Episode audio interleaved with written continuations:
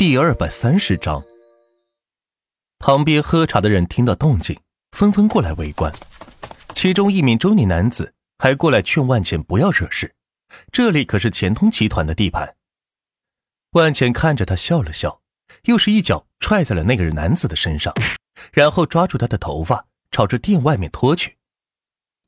我靠，这人疯了，敢在钱通集团旗下的店面闹事！是啊，看起来是个刚毕业的学生，恐怕不知道天高地厚吧。哎，不过我怎么看着他有点眼熟呢？围观的人纷纷感叹万钱的冲动。哎哎，你松开！我告诉你，我可是认识钱通集团的人，你敢动手打我，你就死定了！那人被万钱一路抓着头发扔到了店外面。去给你钱通集团的人打电话。让他过来。万钱拍拍手说道：“行，你小子有种，等着。”说着便拨通电话过去。不一会儿，两名身穿高级西装的中层管理人员来到了钱通茶室，跟内人接洽后，推门进了茶室。是谁敢动手打我弟弟？不想在魔都混了吧？一名梳着大背头男子进门，指着众人喊道。万钱则坐在外场，安静的喝着茶。此时，全场的人都默默看向万钱，毕竟他们可不想背这个锅。大背头男子顺着众人目光看向了万钱，不看不要紧，一看是吓了一跳，差点没跪在地上，哆哆嗦嗦的走到万钱旁边，扶着旁边的凳子说道：“啊，呃万万万总，您您怎么在这儿？”其他人更是大跌眼镜。万总，难道是钱通集团的创始人？其他人没有想到，这么年轻的一个小伙子，居然被钱通集团的人称呼万总，恐怕来路不简单呢。哎，刚才那个人是你弟弟？万简没有抬头，只是喝着茶问道：“是，是。”我这就回去管教他。大背头男子此时已经心虚到了极点，同时心里大骂那个不争气的弟弟，惹谁不行，居然惹到了自己老板的头上，这不是给自己上眼药吗？不用了，挺好，你被解雇了。万钱说完，将茶杯放到桌上，抬头看着大背头男子。此时男子心中是懊悔万千。身为钱通集团子公司的中层管理，月薪起码十万起步，这么好的工作就这样被弟弟一句话给葬送了，真是太不值了。男子还想求情，万钱却看都不看，起身朝着门外走去。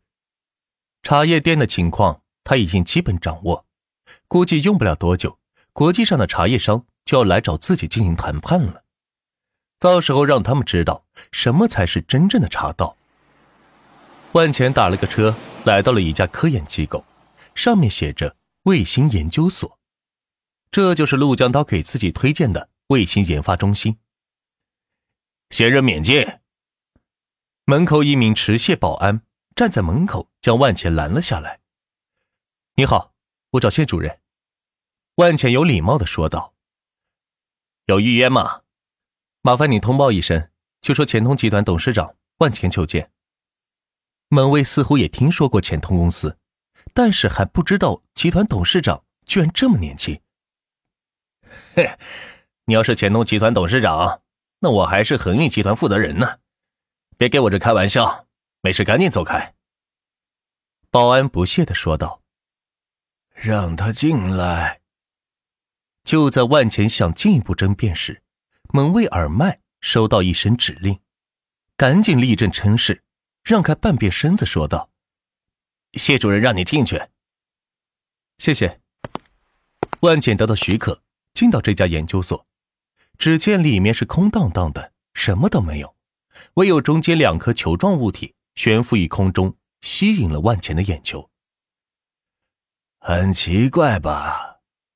一位戴着高度眼镜。头发花白的老年人背着手看着两个球说道：“似乎在说给万茜听。”“您是谢主任？”万茜好奇的问道：“看来搞科研的都不是正常人。另外，中间这个能漂浮起来的球体也太奇怪了吧？”正是在下。谢广涛没有转身，看着球体说道：“我想请你帮我发射一个私人卫星。”万茜直接说出了自己的请求。既然是陆江涛推荐的人，应该还是靠谱的。私人卫星。谢广涛终于扭头，透过厚厚的眼镜看了万茜一眼。万茜没说话，只是点点头。呵呵，以你目前的财力，还是不够的。没想到谢广涛直接说万钱穷。若是之前也就算了，但是现在的万钱绝对的有底气。他不相信还有什么东西是自己买不起的。需要多少钱？三千万亿。谢广涛不假思索的说道。万钱愣了一下，没想到一颗私人卫星需要这么多钱，怪不得从来没有人拥有过私人卫星，原来是费用太过高昂，支付不起。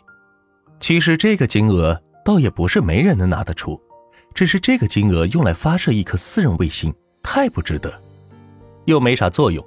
况且现在公共卫星已经能够满足人们的日常需求，即使真的需要使用卫星的某个方面作用，完全可以租用一个。所以，即使是有钱人也不会拿来发射卫星的。这个金额，自己现在确实拿不出来。不是。你面前这些是卫星吗？既然目前还发射不了私人卫星，就先不谈这个事儿了。中间这两圆球一直让自己好奇，于是问道：“是星球？”谢广涛背着手来到旁边暗影里的一座沙发上，是坐了下来，泡了一杯咖啡，缓缓喝道：“星球却能漂浮起来。”万钱也坐过来询问道：“其实人类的科技可以迈入一个新的高度，只可惜科研投入资金不够，国家将有限的金钱还要分散投资到各个领域。科研这一块儿即使很重视，投入的资金量也是有限的，而科研就是要上千万次的试错。”所耗费的资源物料都是天文数字，可是，一旦研发出新的东西来，就将改变世界的格局。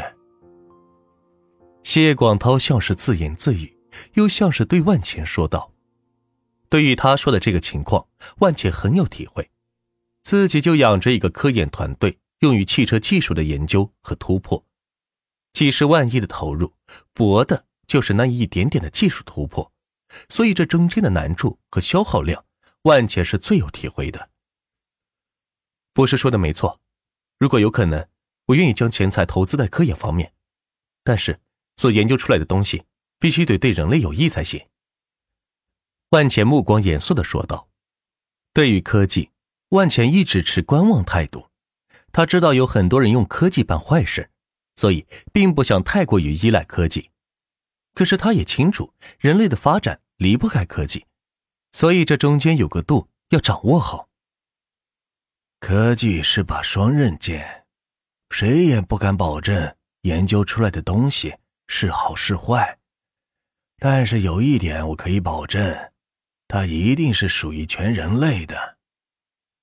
谢广涛深邃的眼神看着中间两颗悬浮的星球，说道：“No No No。”若是我出钱，那就得属于我的，并且得为我带来收益才行。